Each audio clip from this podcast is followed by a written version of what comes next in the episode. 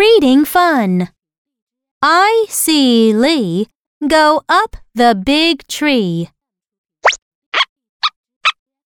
A bee does not like to see Lee in the tree. I see Lee and the bee come down from the tree. Now, read with me.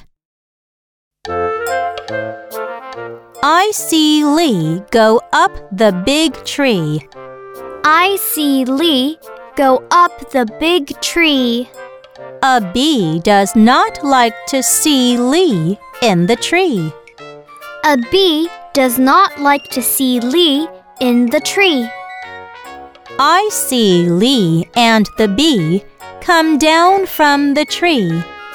I see Lee and the bee come down from the tree.